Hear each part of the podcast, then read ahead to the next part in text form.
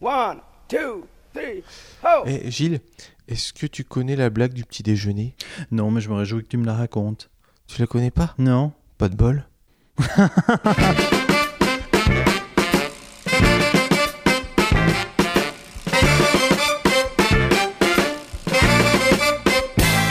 tout le monde, vous écoutez Pause Vélo. Et cet épisode sera consacré au cycle magazine numéro 18. Comment ça va Gilles? Ça va bien, mais froidement. En venant chez toi, je me disais que oui, il faut toujours avoir de bons habits. Ben, moi, j'ai en tout cas pas un bon bonnet. Ah, ouais, c'est vrai que les oreilles c'est important. Heureusement que j'habite dans une côte, comme ça euh, tu as peu te réchauffer en arrivant. Oui, mais après j'avais trop chaud le temps que je me refroidisse euh, chez toi. Alors on va parler du cycle magazine numéro 18 et on commence d'abord avec 4, 2, 1 aventure. Bonjour à tous, Bonjour c'est encore nous, Cadin Adventure, et oui, on est encore en Argentine, car c'est un pays énorme. Et après le volcan, nous voilà à Chosmalal, qui est une toute petite ville dans une vallée euh, très aride et assez désertique, où on est resté trois jours à cause du vent. C'est pas grave, ça nous donne euh, le temps et l'occasion de passer du temps avec euh, des locaux. Et à Chosmalal, on a été hébergé par un cycliste qui s'appelle El Pato, ça veut dire le canard, et avec qui on a beaucoup parlé, mais aussi on lui a aidé à cueillir des abricots et euh, on a eu de la confiture en échange. Entre autres choses, on a aussi fait une petite émission radio pour la radio locale et bien sûr on a eu le droit à un asado. C'est une barbecue euh, argentine où il y a de la viande à gogo et où on a découvert pour la première fois une plat qui s'appelle mata hambre de pizza. En fait, c'est un filet de viande de vache très fin qu'on fait cuire au barbecue. Et dessus, on va mettre de la sauce tomate, des légumes, du fromage, et c'est hyper bon. Après ces trois jours de repos et une fois le vent arrêté, nous avons décidé de repartir direction Las Lajas. C'est encore une fois une zone très aride et désertique, donc on essaye de la faire la plus rapidement possible. Et à Las Lajas, on décide de faire une autre pause, cette fois-ci Covid, car nous avons eu la possibilité de nous faire vacciner la troisième dose contre le Covid. Ça a été assez facile, nous sommes allés à l'hôpital de la ville. Nous avons demandé si nous pouvions faire la troisième dose on a eu la dose souhaitée et on a pu repartir. C'est vrai que pour nous, c'est important de pouvoir continuer tout le processus de la vaccination parce qu'il y a de plus en plus de cas ici en Argentine. Et en plus, pour voyager, il nous est demandé d'être vaccinés. Donc c'est quelque chose que nous avons dû faire au passage à Las Lajas.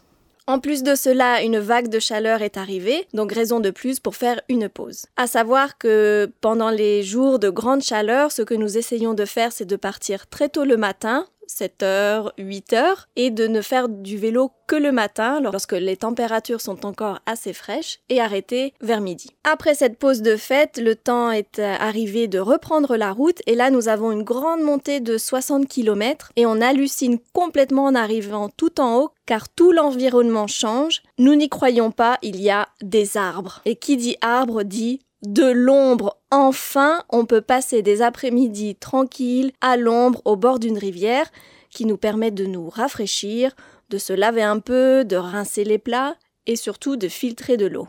Et petite anecdote par rapport aux arbres que nous voyons dans cette zone spécifique, ils s'appellent les arbres Araucaria. Très connus pour les pignons qu'ils ont dans leurs euh, pommes de pin, à partir desquels on peut aussi extraire de l'huile. De l'autre côté de cette vallée, il y a une ville qui est très connue par ici, qui s'appelle Villa Pehueña. Et c'est une zone euh, très verte, avec beaucoup de lacs, des rivières. Et donc, on décide de laisser les vélos et on fait l'ascension d'un volcan qui s'appelle le Batea Mauidas. Particularité de ce volcan, c'est qu'il est à cheval entre l'Argentine et le Chili, mais il est aussi dans une zone des Mapuches, qui sont les gens autochtones de cette zone. Ça nous fait un peu rire parce qu'en fait, dans cette zone, on peut passer de l'Argentine au Chili sans frontières, pendant que les frontières officielles, on va dire, sont en fait fermées à ce moment-là. Après Villa Pehueña, nous descendons une vallée qui est magnifique. La seule chose, c'est qu'elle est sur un terrain de terre, de pierre, donc c'est assez difficile avec les vélos, mais l'endroit est tellement magnifique qu'on en oublie la difficulté. Donc nous longeons une rivière et on hallucine avec l'eau transparente de toute la zone et puis de l'Argentine en général. On y voit même des truites et beaucoup de types d'oiseaux. Et en plus de cela, nous pouvons facilement bivouaquer près de la rivière, ce qui est génial pour nous.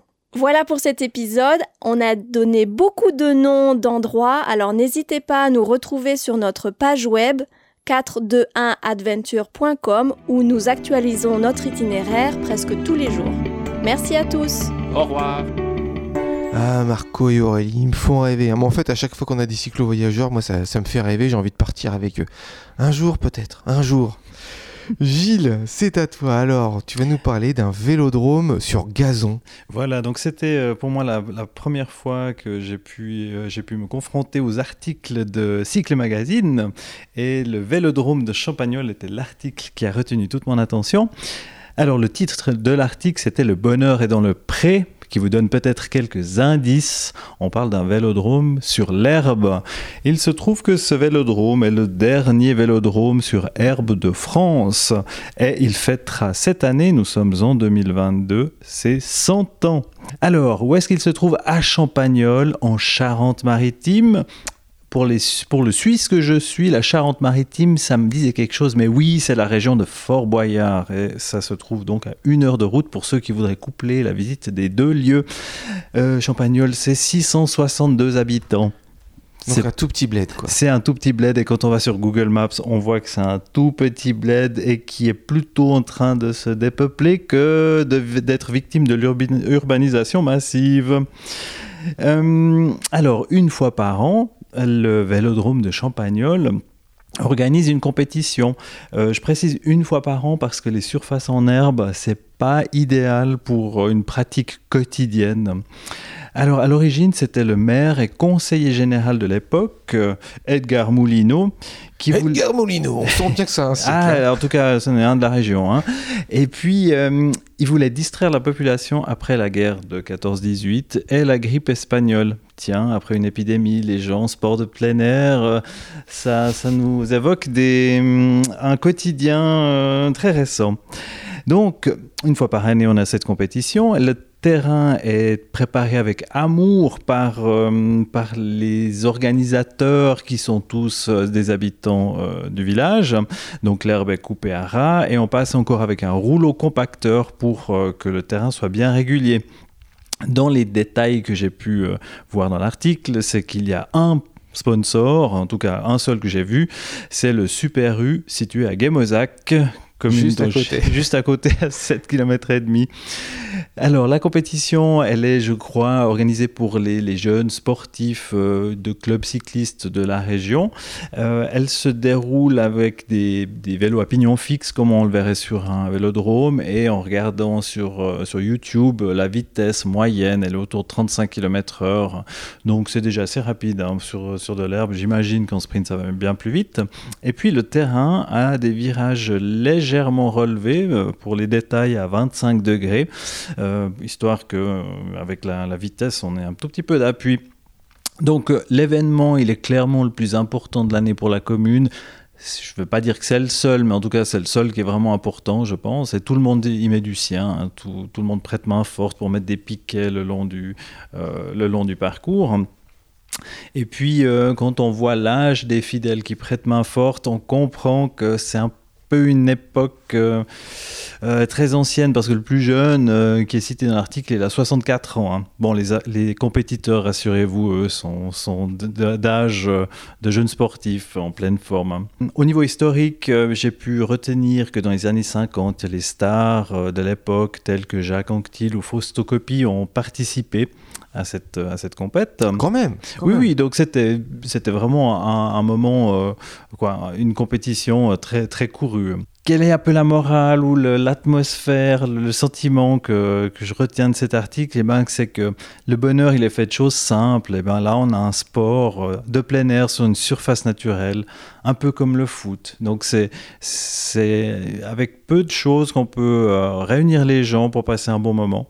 Euh, à propos, les chasseurs du coin organisent une broche avec les animaux chassés, plutôt style sanglier, donc il y avait visiblement assez à manger. Pendant la compétition? Euh, oui, oui, pour pour, euh, exprès pour la compétition, voilà. Donc, euh, je pense que c'est finalement intéressant de voir qu'il y a 100 ans, les gens ont aussi passé au travers d'une grippe espagnole, d'événements difficiles, et puis qu'il y a eu un besoin de changement qui a fait naître un bel événement qui dure à ce jour. Mais tu vois, je trouve qu'il est touchant cet article-là. Donc on parle d'un vélodrome éphémère qui le reste, le reste de l'année, ça doit être une prairie, quoi, en fait. hein. Oui, exactement. Il y a juste qu'ils tendent le parcours régulièrement dans l'attente de, l'événement. qui a lieu euh, tous les mois de juillet. Donc cette année, au mois de juillet, euh, il y a la centième. Donc là, je pense qu'il y aura un peu plus que les 500 personnes qui, qui viennent habituellement pour fêter cet événement dignement. Mais moi, tu vois, ça me touche parce que t'as l'impression que c'est euh, voilà, c'est la fin d'une ère, quoi. Ça a 100 ans. euh, Les derniers bénévoles, ils, sont, ils ont tous plus de 60 ans. C'est le dernier vélodrome sur euh, gazon. C'est la France profonde, euh, tu vois. Je suis nostalgique de ça. Moi, je tu pense qu'il il a, il a cette, ce caractère unique qui fait qu'il va peut-être perdurer, mais c'est pas, c'est pas garanti. Donc, on, compte sur les gens de la région, les, cyclistes, euh, les, les clubs, de, les vélo-clubs de- pour entretenir la flamme parce que c'est une, euh, c'est une jolie histoire. Eh ben, si vous voulez, euh, vous voulez en lire plus, c'est dans le Cycle Magazine numéro 18. L'article, c'est Le bonheur est dans le pré et ça a été rédigé par Michel Dalloni. On va continuer à explorer le Cycle Magazine numéro 18.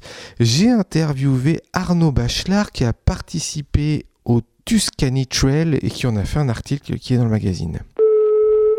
Eh ben, Salut super. Arnaud, ça va?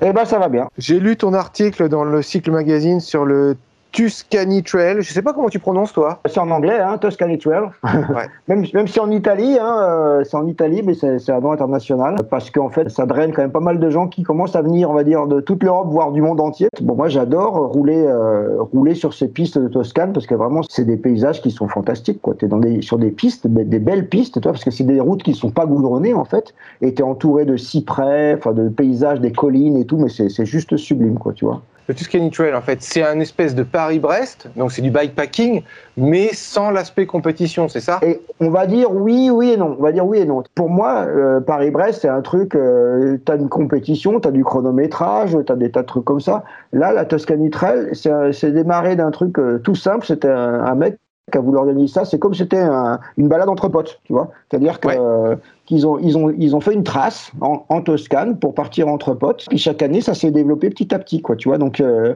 et en fait, ce que j'adore vraiment dans cet événement, et c'est ce que, ce que j'ai adoré en fait, bah, l'année dernière, hein, c'est le fait que ça soit euh, un truc où tu es en totale liberté. C'est-à-dire que c'est du bikepacking. En gros, tu t'inscris, tu achètes une trace. C'est ça l'idée. Et la trace, elle fait presque 500 km. Elle, elle est vraiment sublime, quoi, tu vois. Elle passe par, par des magnifiques villages ou des villes comme euh, bah, Volterra, comme Sienne, comme Pienza. Euh, tu es vraiment au cœur de la beauté euh, toscane, on va dire, et italienne. Et, euh, et le, le- ce que j'aime bien, c'est que tu fais comme tu veux, c'est-à-dire que tu prends le vélo que tu veux.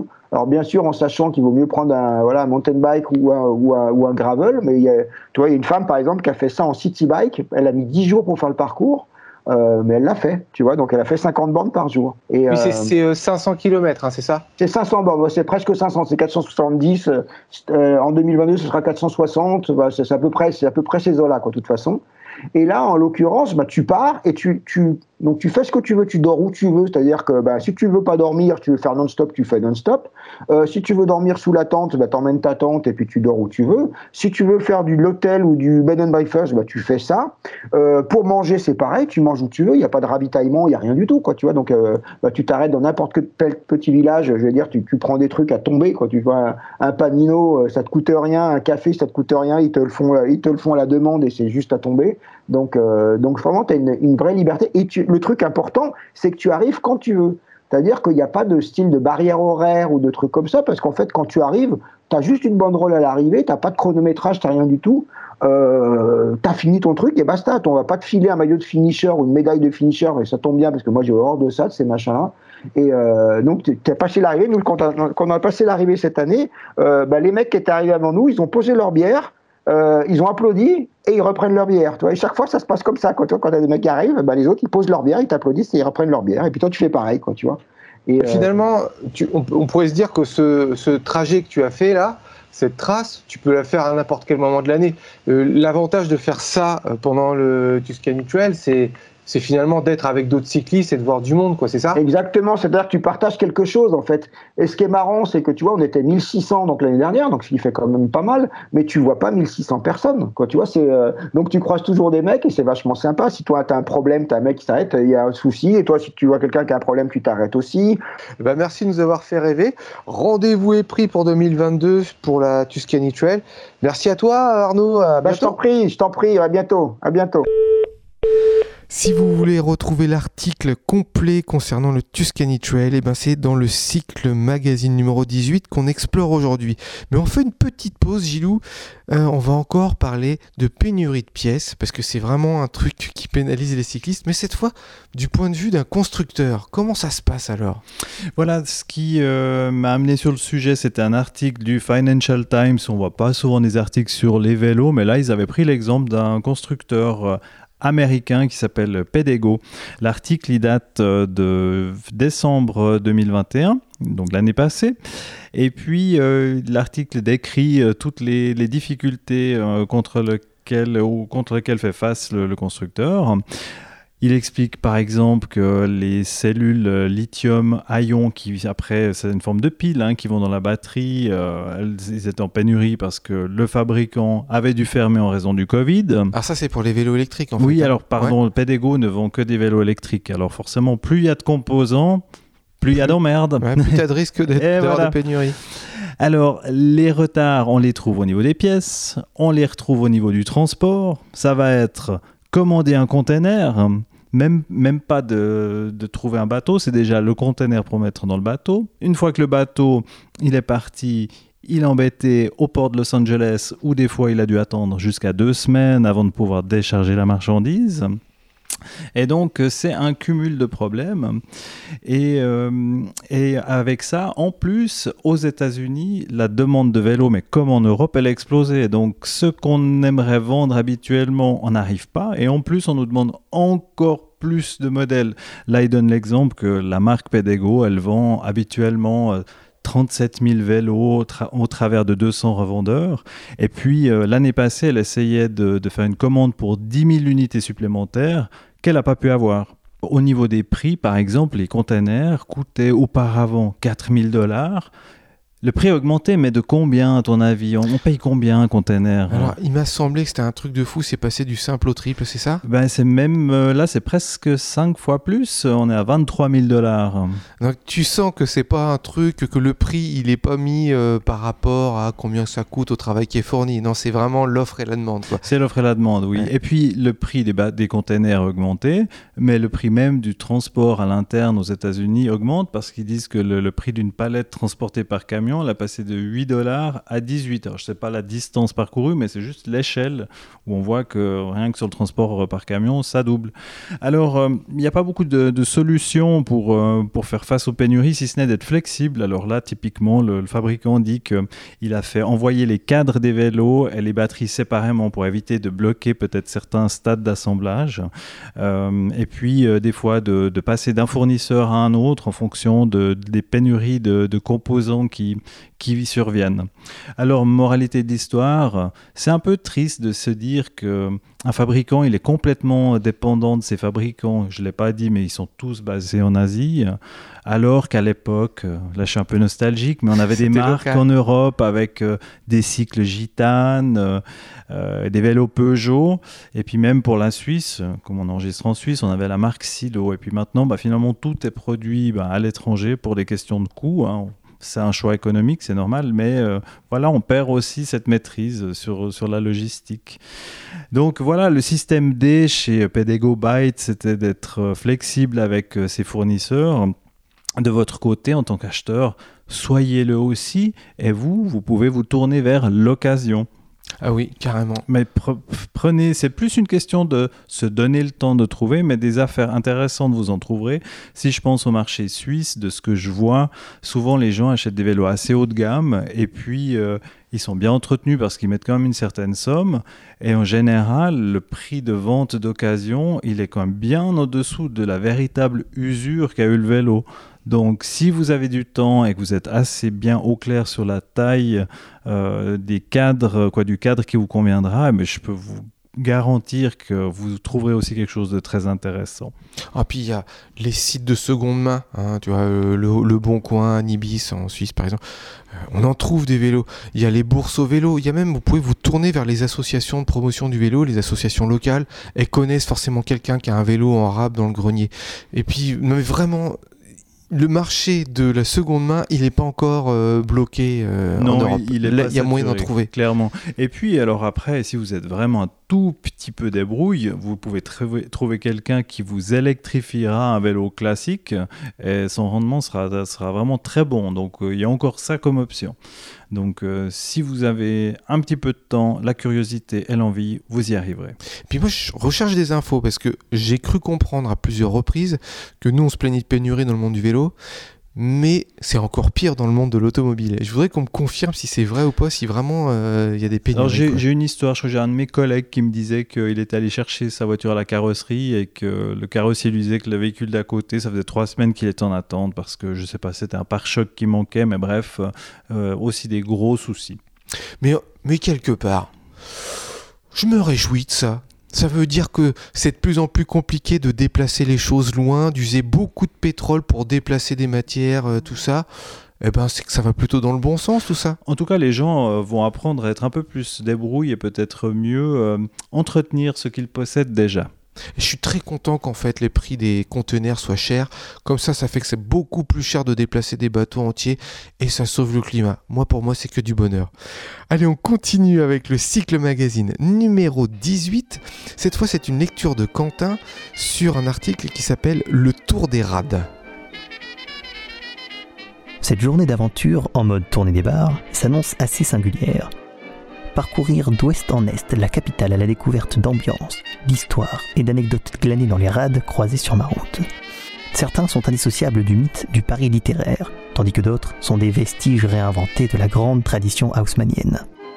Une traversée du territoire et du temps, entre deux confinements, avec un virus qui rôde comme une épée de Damoclès sur les cafetiers et les restaurateurs. Hasard du calendrier, j'entame cette balade insolite un 31 juillet, la veille de la fermeture estivale de nombreux établissements. Une chose est sûre, je vais redécouvrir autrement ces avenues, quais et chemins parcourus mille fois sur mon fidèle destrier, en reliant les deux poumons de la capitale, le bois de Boulogne au départ et le bois de Vincennes à l'arrivée. Car Paris ne serait pas Paris sans ses cafés, brasseries, bistrots et restos. Autour des comptoirs en zin, les fameux rades se pressent habitués, piliers de bars matinaux, coursiers, vieux et jeunes, touristes, flics, avocats, balayeurs, étudiants. Des bourgeois comme des ouvriers qui philosophent sur la vie, refont le monde et ont parfois réponse à tout. Ce sont des lieux liés à l'histoire de Paris et des quartiers. Des lieux portés par un joyeux brassage d'idées, de verbes léchés et de gouailles, d'utopies brandies à coups de chopes de bière, d'où sont parties des révoltes et des révolutions. Le chalet des îles. La première étape de ce périple m'emmène rejoindre le chalet des îles, en plein bois de Boulogne. L'accès se fait uniquement en bateau-navette depuis l'embarcadère situé au bord du lac inférieur de 11 hectares. La traversée dure moins d'une minute et je sens déjà un air de campagne et de dépaysement à l'approche de ce petit paradis de verdure caché en plein cœur du bois de Boulogne. Rive fleurie, arbres centenaires et vue sur le lac. C'est fou comme l'eau a ce don d'absorber toute tension, d'atténuer la rumeur incessante de la ville, qui vibre à deux pas presque sous nos pieds portés par des automobilistes hagards. Les milliers d'arbres du bois de Boulogne ouvrant leurs bras aux cyclistes, joggeurs et promeneurs nous avait déjà invité à retrouver les bribes d'une connexion à la nature sur plus de 800 hectares.